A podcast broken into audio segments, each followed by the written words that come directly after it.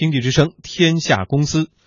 熊猫彩电、长城电脑、彩虹股份这些电子领域的经典品牌，很多朋友都耳熟能详。作为这些品牌的缔造者，中国电子信息产业集团正在经历转型、调整、创新求变。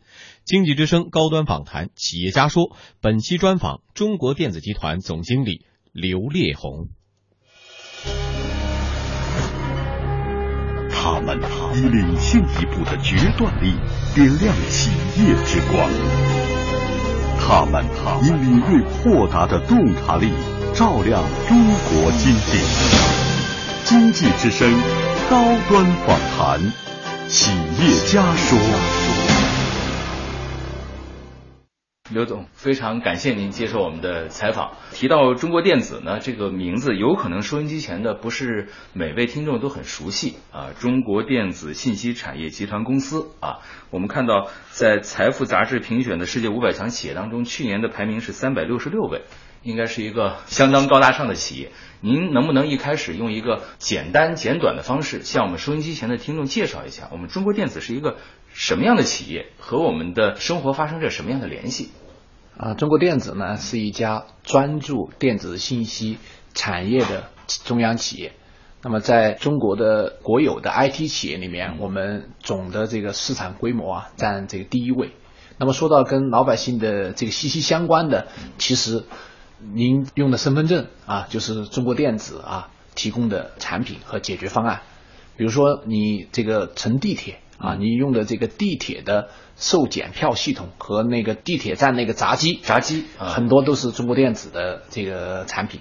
比如说你这个上银行，嗯，银行的那个 IC 卡，嗯，就是中国电子里面会用到一些电子的芯片，用到我们中国电子的芯片啊啊。你比如说你回家用这个网银，可能会用到优盾，那个优盾。啊，就是中国电子的产品。嗯嗯，那看来中国电子它是深入到我们生活的方方面面。对，呃，随时随地在为我们提供着一些这个服务和一些产品。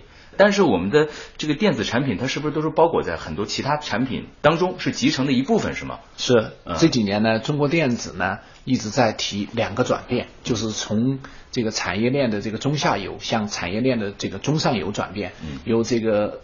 产品呢由中低端向中高端转变，所以我们现在更多的是提供核心的产品、核心的技术和核心的解决方案。嗯，其实跟很多企业也密切相关。比如说你到这个税务报税，嗯，那里面的这个税务的管理的信息系统。啊，我们这个国家叫金税工程，嗯，也是由中国电子所属的中国软件啊牵头来实施的，嗯，所以像这样的这个信息系统啊还有很多，嗯，为我们的国民经济方方面面都发挥着重要的作用，嗯，我们也都知道，您在上个月月底的时候，随习主席到了美国，呃，参加了这个大家都非常关注的中美互联网论坛，呃，在论坛上也有过一些交流。那么这次对于中国电子来说，我们这次随访啊，最大的收获是什么呢？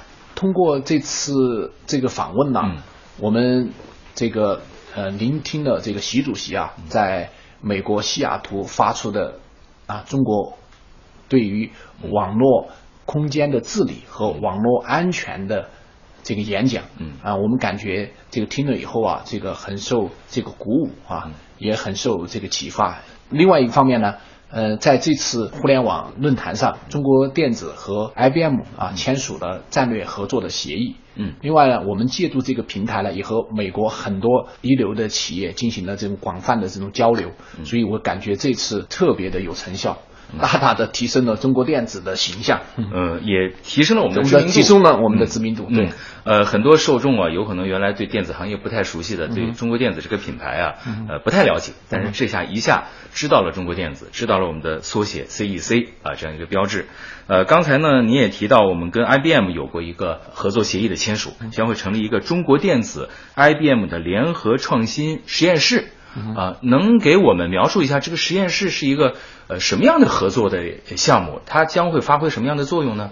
那么中国电子呢和 IBM 啊有着长期的这个合作的关系。嗯，那么早在十几年前啊，呃，中国电子所属的长城集团啊就和 IBM 啊进行了这个全面的在 PC、在服务器、在存储设备等领域的这个合作，呃取得了很好的成效。这个我记得，早年间很多 ThinkPad 的笔记本是由长城计算机厂从深圳工厂代工出来的。，对对，呃，这些年呢，呃，特别是最近呢，我们围绕着中国制造业的发展，以及这个电子信息产业、云计算啊、移动互联网啊、大数据啊等等，双方呢最近呢又携起手来，在以下嘛几个方面我们进行合作。第一个呢就是围绕这个工业二零二五，嗯我们在智能制造这个领域，嗯这个开展合作。嗯第二呢，围绕这个大数据，那么我们重点在医疗的啊数据的这种分享和医疗信息系统的建设方面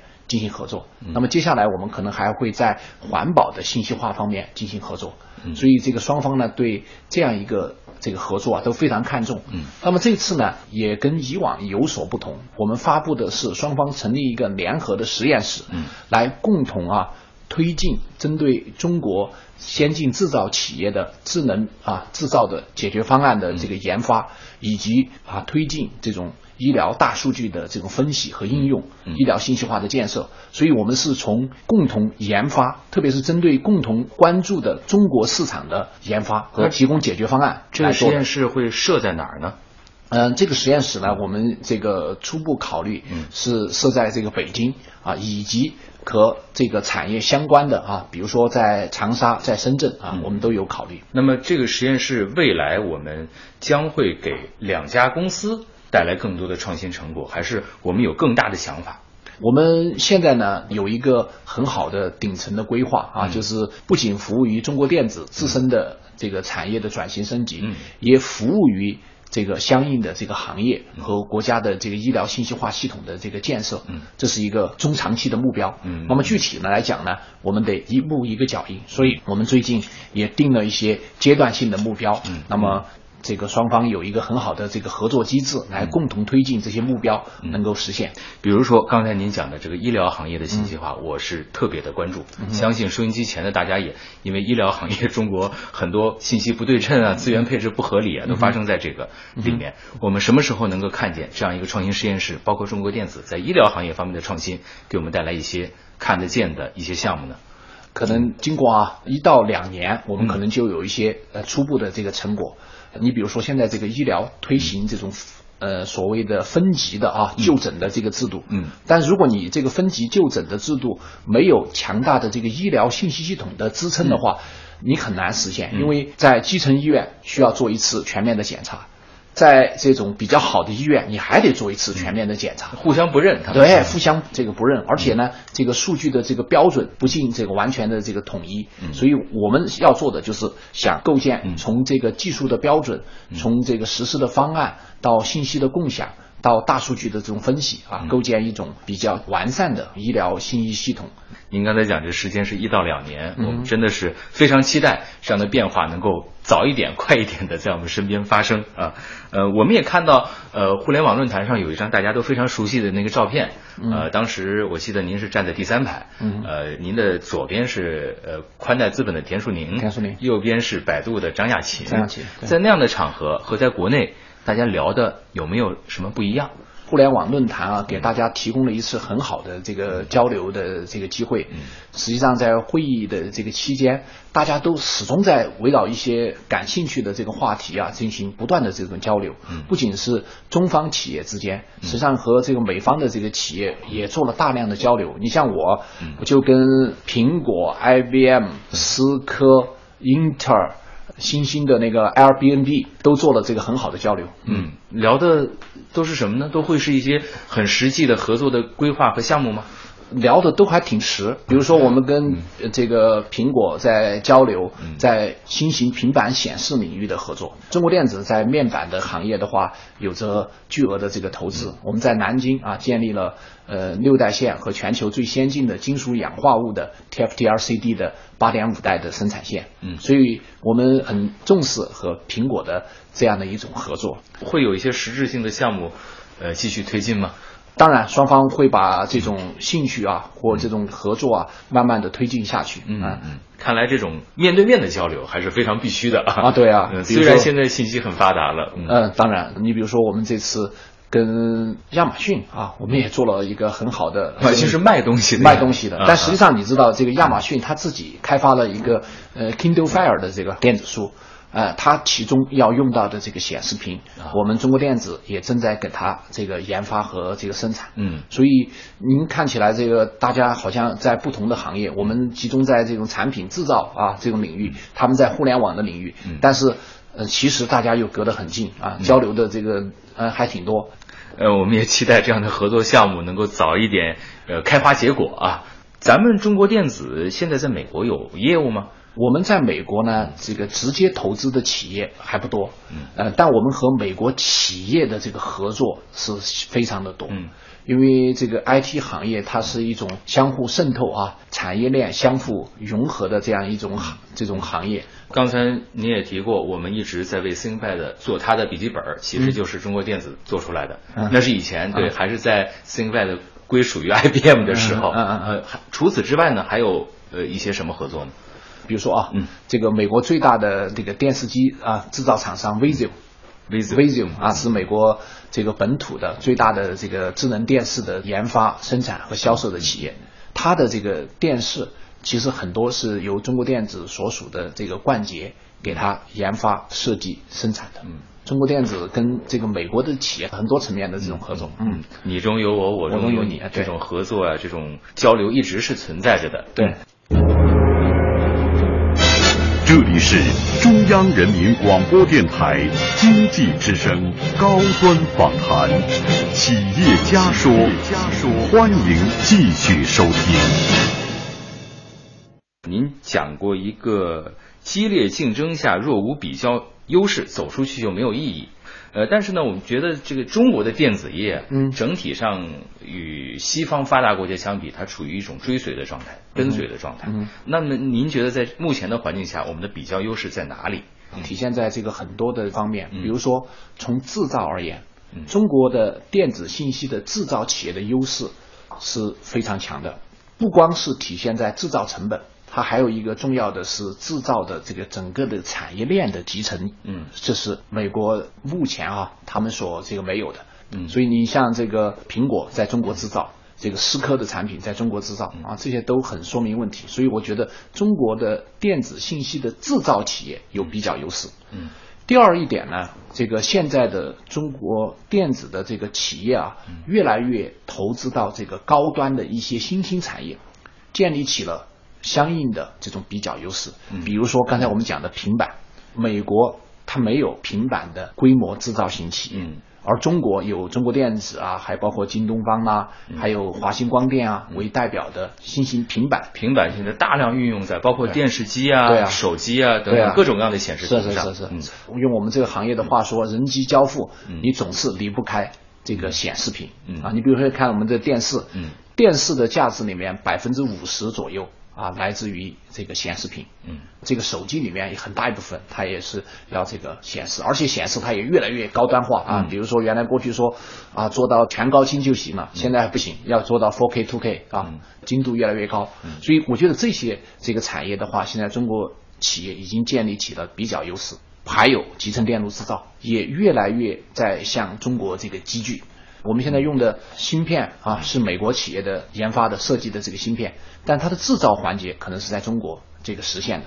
这个在过去很难。过去我们一想，哦，这个整机的装配可能是中国企业搞的，但现在呢，那里面的核心芯片的制造可能已经是在中国的流片在中国制造的。嗯所以我觉得中国制造的这个优势啊，它还在演进。我觉得还有一个很大的这个优势就是互联网所带来的竞争优势。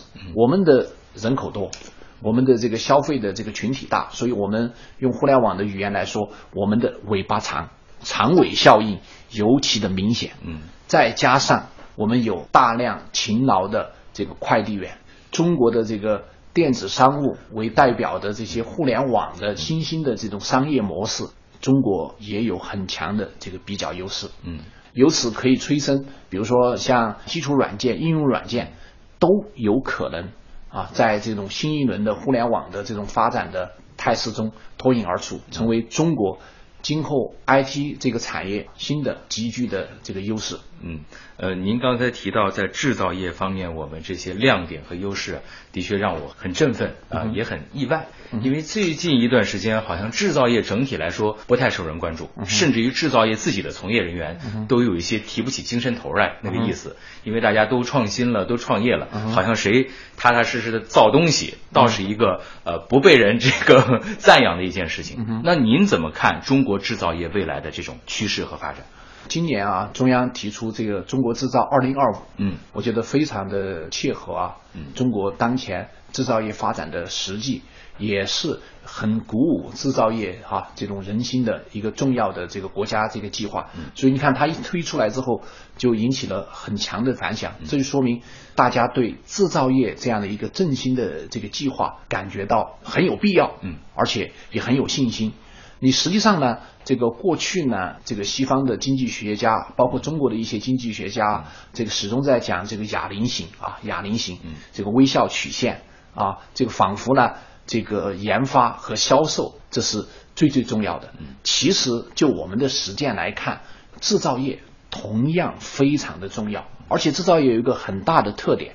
它是一个充分就业的啊，这个解决的这个载体。如果你没有制造业，你这个就业啊很难很难，特别像对于我们这样一个人口大国啊，离不了制造业。对啊，我我我们去这个这个有时候去这个呃欧洲访问或者美国访问，有的经济学家和有的呃企业家也在反思啊，过去这个提微笑曲线，提这个去制造业啊，产生了制造业的空心化，导致了西方的一些国家失业率。这个上升高升，嗯，这个整个工业的发展反而受到了这个很大的影响。所以你看，现在不论是西欧还是美国，都在提再工业化或者重回制造业。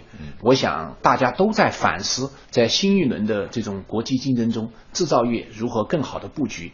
制造业如何更好的和这个第一产业、第三产业这种互动啊，从而推动这个国家的经济更好的发展。嗯，您刚才也提到这中国制造二零二五，呃，有些人把它跟德国的工业四点零进行比较，呃，您觉得两者的呃最大的相同点，或者还有没有什么不同的地方？呃，我觉得这种比较呢很有意义。嗯，呃，但就中国的这个实践来看呢，呃，因为我们呃还处在工业化的进程的。这个关键时期，对我们来讲，我们经常经常说，中国的这个工业四点零，嗯，这条路，我们还要有的地方，我们可能还要补二点零的课，嗯，我们有的还要大力度发展三点零这个自动化啊阶段所需要这个解决的问题，所以我们的工业的这个二零二五的计划，我认为它是一个工业化、自动化和智能化。这个相互交织的这样一个过程，当然，我们最终的目标是实现智能化，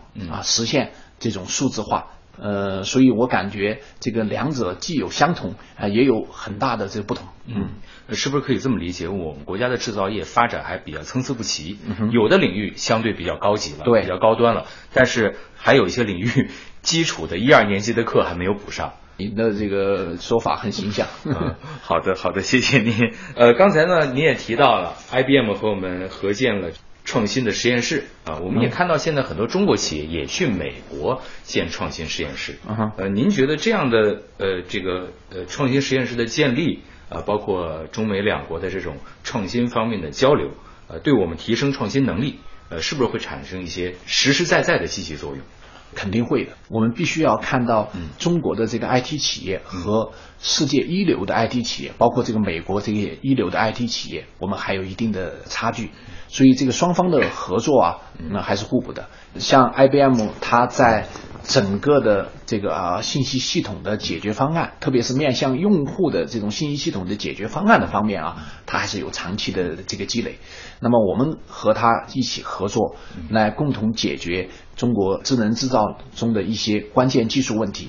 解决这种大数据啊，行业的这种分析啊、共享啊、应用，我觉得还是很有意义的。嗯，所以我们认为，我们和 IBM 的合作将是一个双赢的合作，具一个具有前瞻性的啊战略性的合作。嗯，是。呃，我们就来谈谈这个手机这个市场。手机它是个电子化集成很高的一个产品，嗯哼，呃，用的东西很多都有可能咱们中国电子都会。都会涉猎到里面，芯片呀、面板啊等等。嗯，而且手机呢也给苹果创造了很高的利润。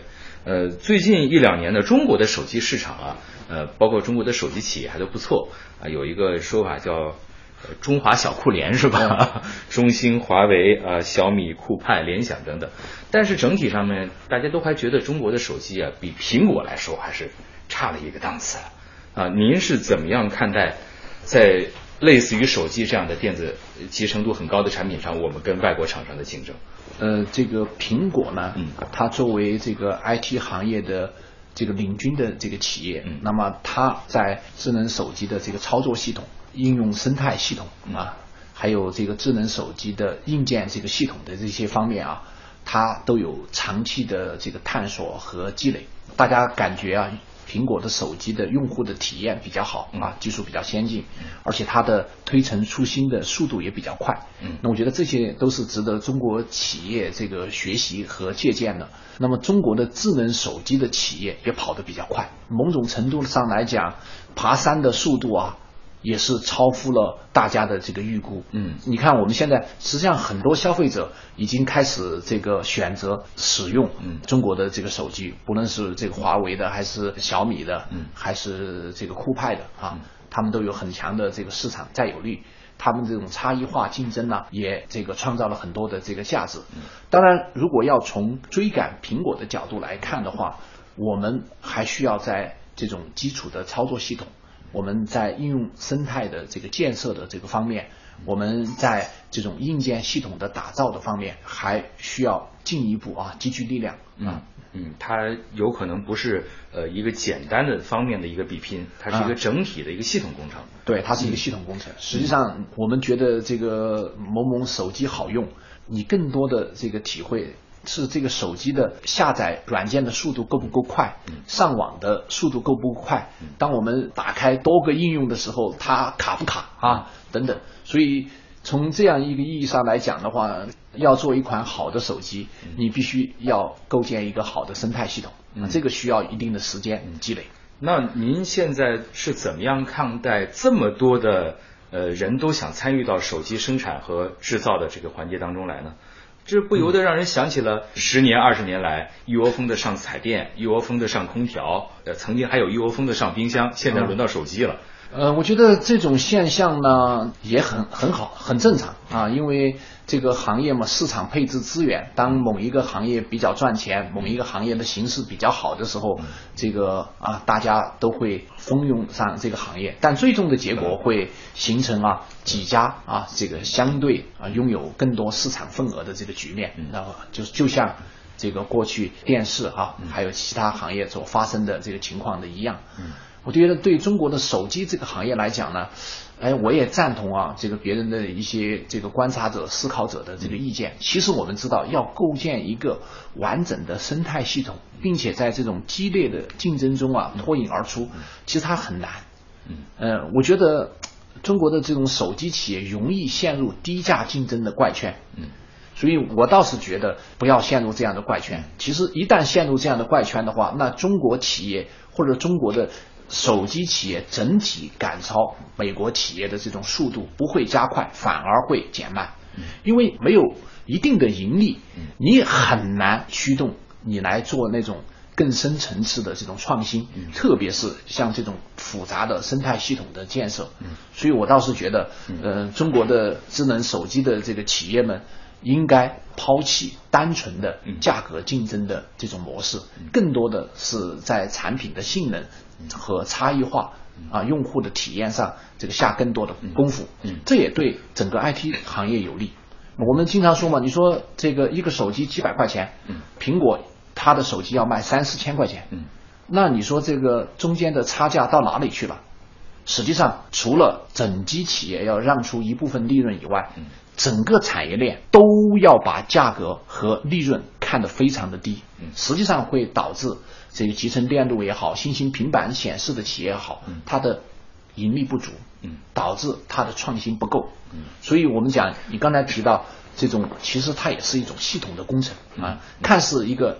小小的手机，嗯，其实背后它有中美啊电子信息产业链啊发展的缩影。嗯，包括它对后续的创新的投入，对也会不足。是是是嗯，这就会进一步影响到我们未来会使用更好的产品。对对对嗯我也比较感兴趣啊，中国电子会不会以后在就是大家都很熟悉的消费类电子产品上面有所涉足？比如说原来我们熟悉有熊猫彩电，有长城的计算机、长城的笔记本电脑，比如说会不会有一个中国电子的手机出产？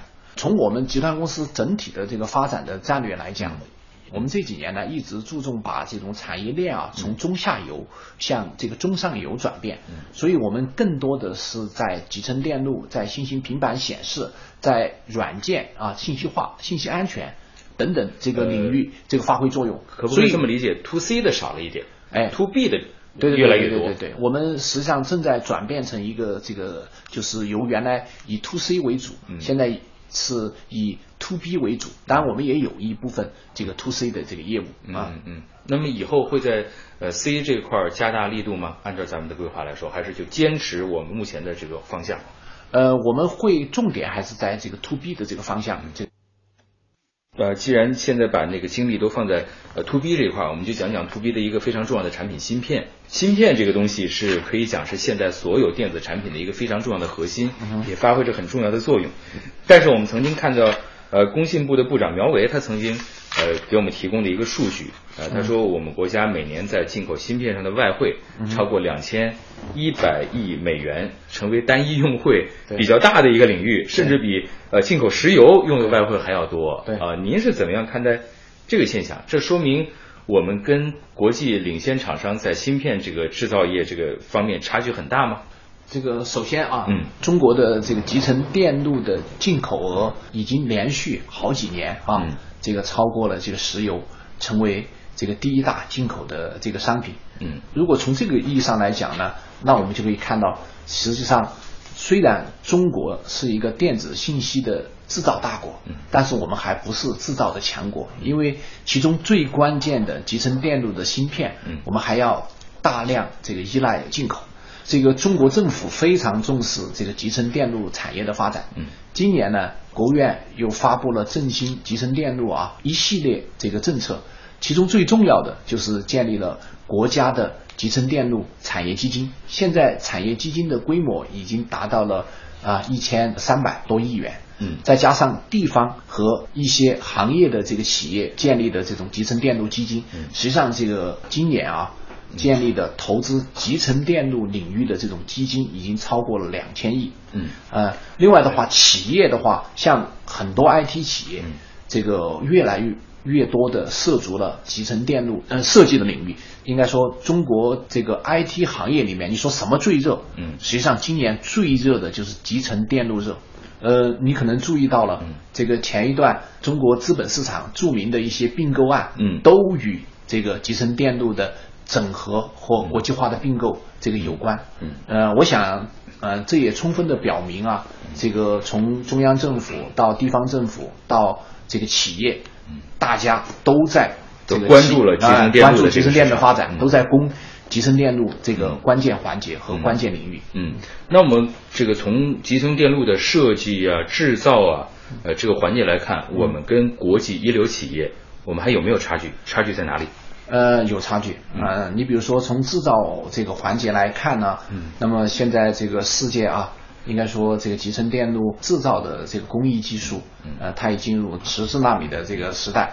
那么我们的这个集成电路的这个制造水平呢，我们基本上跟他们大概差两代左右。嗯但是这个差距也应该说是一个近些年啊努力追赶后，在取得了了不起的成绩基础上，嗯还有的这个差距嗯啊，已经被明显缩短了明显缩短了，明显缩短了。嗯这个另外从这个集成电路设计这个产业来讲，嗯如果我们从全部啊这个产品来看，嗯嗯我们跟它还有这样那样的差距。嗯但是在一些关键领域的这个差距，现在也在呈大幅度缩小的态势。嗯嗯你比如说哈，我举我们自己的例子，嗯过去我们做 PC，但我们用的谁的 CPU 啊？嗯 CPU 都是英特尔的，英特尔啊，英特尔的啊 AMD AMD 的，嗯，对啊，中国人这个自己的这个 CPU 很难被用到我们这个规模化生产的这个。PC 啊服务器这个上面。嗯，那么这个近些年，那么中国电子在打造的自主可控的啊这种计算机服务器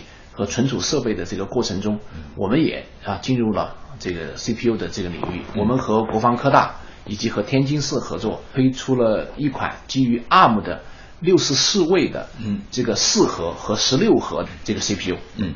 这个测试表明啊，我们的这个 CPU 这个水平跟二零一二年的英特尔的啊这个 CPU 基本相当。啊，有的性能这个略好于它。啊，所以这样的一颗这个芯片，在下一阶段全国产化的计算机和服务器方面啊，将会得到啊批量的这个应用。啊，这也是是中国的这种集成电路的核心芯片领域追赶美国企业的啊一个方面一个缩影。那您觉得对于芯片这样的呃电子这个集成电路产业来说，是什么决定它是不是会优秀的一个最关键的因素呢？哦，这个很多，就拿我们这个使用手机，对上网的速度嗯。得快，所见即所得啊，最好一秒钟都不能停滞啊。比如说我要用手机看你这个央广的新闻啊视频，我希望不卡。我们希望呢它很薄，嗯而且呢耗电越来越小，越来越少，这些都是对集成电路来讲严峻的呃技术指标的挑战。嗯每当我们感觉这个产品哎好用了嗯，用户的体验好了，实际上背后的这个集成电路的设计者们、制造者们嗯和这些测试者们，他们所付出的努力啊，都凝聚在里面。嗯，那您觉得刚才您提到了我们集成电路创业基金，钱可以解决问题的吗？钱到位，投资到位就可以振兴我们的这个集成电路产业吗？一个产业的发展呢，它需要很多很多的这种因素。嗯那么钱呢是一个最重要的因素之一。嗯啊，当然，这个除此之外还有人才，嗯啊，还有企业家能力，还有这种创新创造的氛围等等。嗯我相信这些啊，通过市场，通过这种企业的这种改革创新，它都会逐渐配置到位啊。嗯集成电路的这个产业，它是一种追赶型的产业。嗯当你没有的时候，别人卖这个很高很高的价格。嗯当你有了以后，嗯别人可能卖很低很低的价格。嗯所以中间的这种财务成本啊，它是不对称的。嗯在这些战略性的、前瞻性的产业，它不能完全靠市场配置资源来解决问题。嗯所以在这样的情况下的话，政府引导的这些产业基金，嗯他们的这种参与和推动，实际上起到了一种至关重要的作用。嗯所以从这个意义上来讲呢，钱不是万能的，但是没有钱是万万不能的。嗯，同样的事情是不是也发生在大型面板生产线上？呃一样因为很多消费者最近几年都在感叹，哇，好便宜，电视好便宜，四十寸、五十寸的越来越便宜，有可能前几年还是上万块钱，一两万块钱，对现在呃小几千块钱就能买到了，对这是不是也是我们国内很多企业不断追赶的所谓我们消费者创造的一些福利？对，嗯，当这个消费者感受这个产品啊便宜了，其实这背后有整个电视的这个行业从业者们艰巨的努力，嗯。特别是在新型平板显示领域，这些企业的这种巨额的这种投入和这种人才的这种积聚，嗯。所以，如果中国的企业还是像过去那样，一说哦，说你这个中国 IT 行业什么特征啊？就是缺芯少屏啊，说你的屏百分之九十都需要从国外进口。嗯。那我相信，那中国的老百姓现在的这个电视啊，还依然那么贵。啊，可能便宜了一点，但是不像现在是成倍的这种下降。新型平板显示、集成电路的这些行业，他们所付出的努力，我觉得还是很重要的。高端访谈，企业家说，由全国经济广播联合制作播出，欢迎继续收听。呃，我们再来说一说网络安全这个话题吧，这也是我们这次中美互联网论坛很重要的一个议题。嗯您是怎么样看待现在网络安全的环境？呃呃，网络安全一方面成为一个国家战略，呃，国家层面也很关注；一方面我们的百姓也很关注，因为大家在网上所从事的工作呀、生活越来越多。中国电子作为国内最大的 IT 企业，如何在网络安全上面有所作为？呃，随着大家这种信息化程度的这个越高，大家对这个网络安全的这个关注就这个越来越多。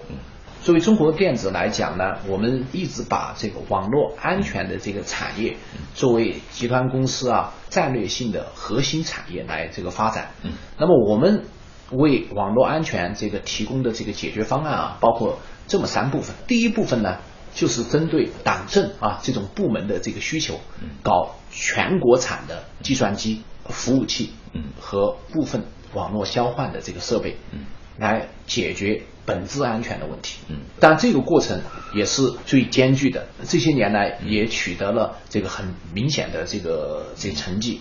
第二个方面呢，我们采用啊跟很多部门合作的这种方式啊，搞这个针对大型复杂系统或者是面向重点行业的信息安全的整体的这个防护啊解决的这个方案。嗯，我们这个行业的这个说法叫多引擎的这种。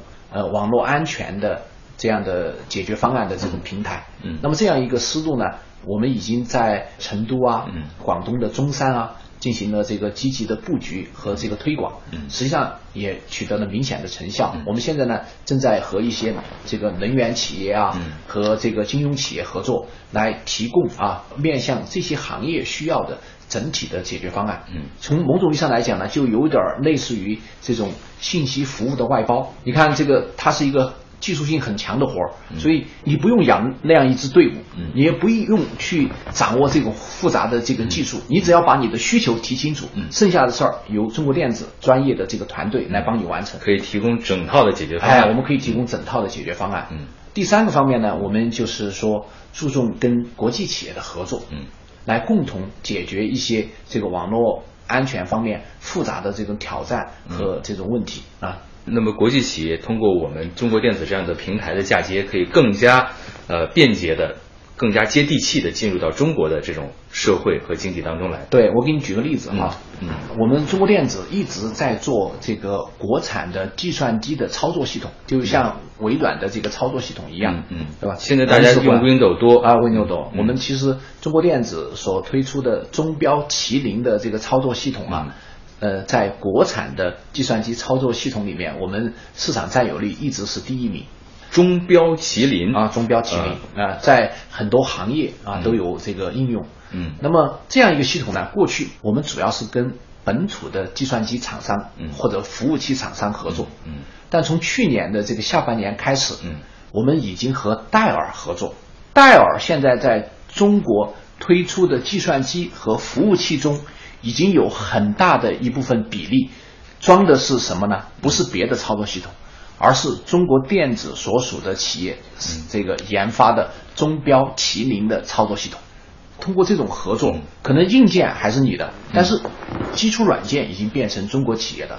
通过这种合作，在不同的层面来回答。啊，这个消费者或者是企业或者用户对信息安全啊这种关切，嗯，效果还不错，是吗？可以可以满足一些特定用户他的要求，他的需求。对，而且我们最近除了跟戴尔的合作以外，惠普我们也合作起来了，预装我们的中标麒麟的这种操作系统。嗯，我感觉啊，我们从这三个层面服务于大家关注的这个网络安全的啊领域啊和话题，嗯，我觉得我们。就是正一步一个脚印的这个往前走。嗯，呃，刚才听了您的一些这个介绍啊，真是感觉中国电子是一个非常大的一个产业集团了。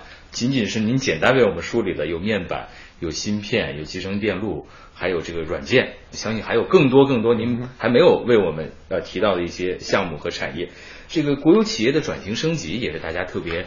呃，关注的，因为国有企业历史的原因啊，什么呃，造成了我们啊盘子很大，项目很多，很芜杂。面对这样的情况，您是如何看待国有企业的转型升级的？呃，现在中国电子的转型升级处于一个什么样的状态？未来还有什么目标和规划吗？我们的这种整个国有企业的这个转型升级啊，一直是在国资委啊嗯领导下啊。按照深化国有企业改革的这样一个整体的制度设计和路径的安排，在这个推进。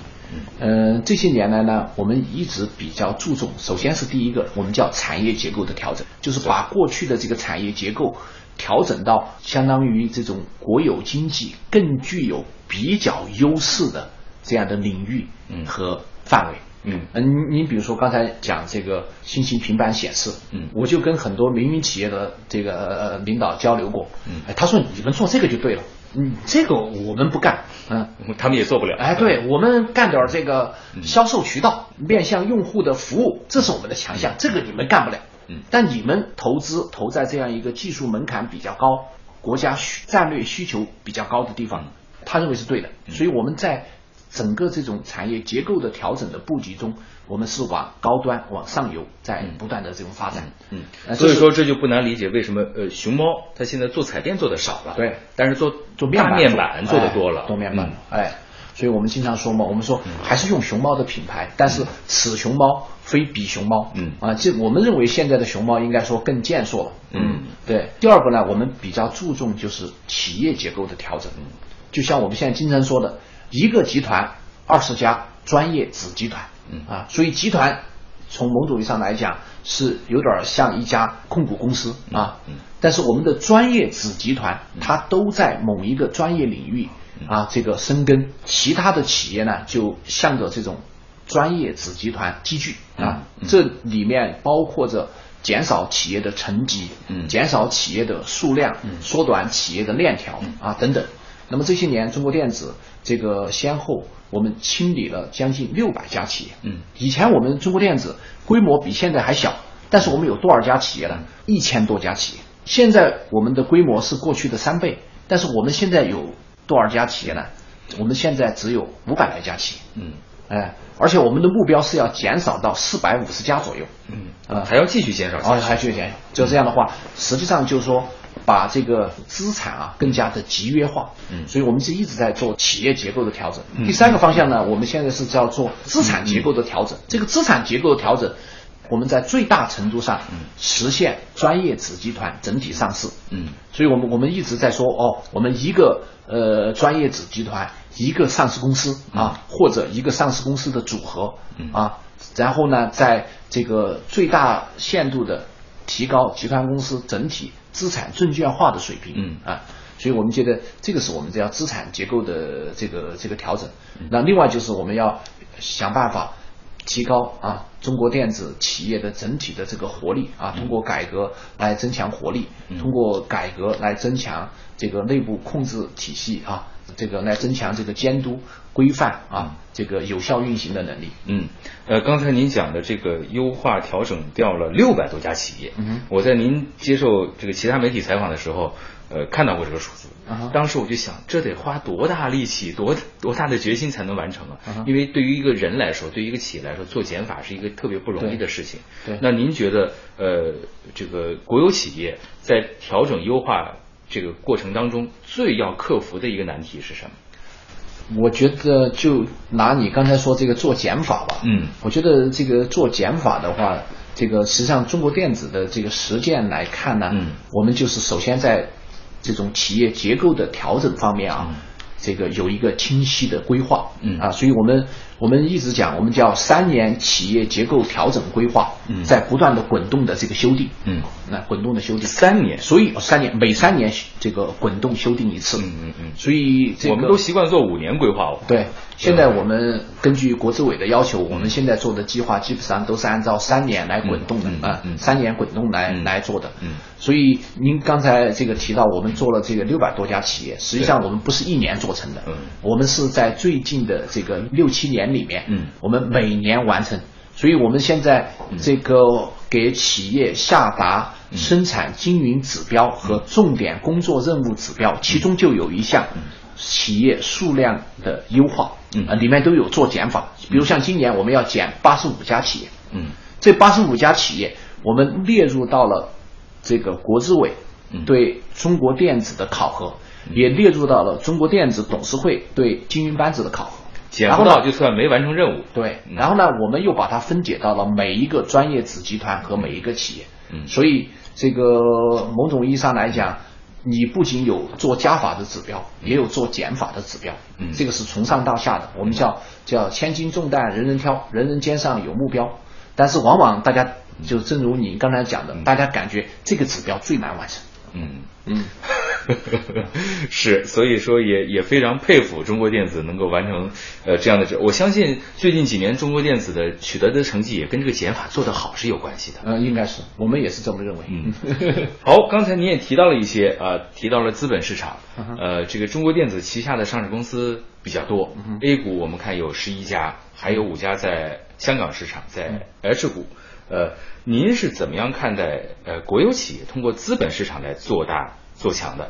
呃，我觉得通过资本市场来做大做强国有企业，嗯嗯它这个这是一条呃重要的这个路径啊，它对中国的这个国有企业呃很有意义。从中国电子自身的这个实践来看的话，上市以后可以推进治理结构的变化，嗯啊，你必须要建立规范的现代企业制度，啊，你必须要做好。这个信息的披露，嗯。啊，所以的话，从某种意义上来讲，它引入了一些这个内在的和外在的啊这种原跟原来不一样的东西，可以倒逼我们啊倒逼进行改革。倒逼你进行改革和这个发展，这是我觉得这是很有意思的。嗯，那第二呢，就是说，呃，我这个由于呃进入了资本市场，嗯。由于了这个股权的多元化，嗯。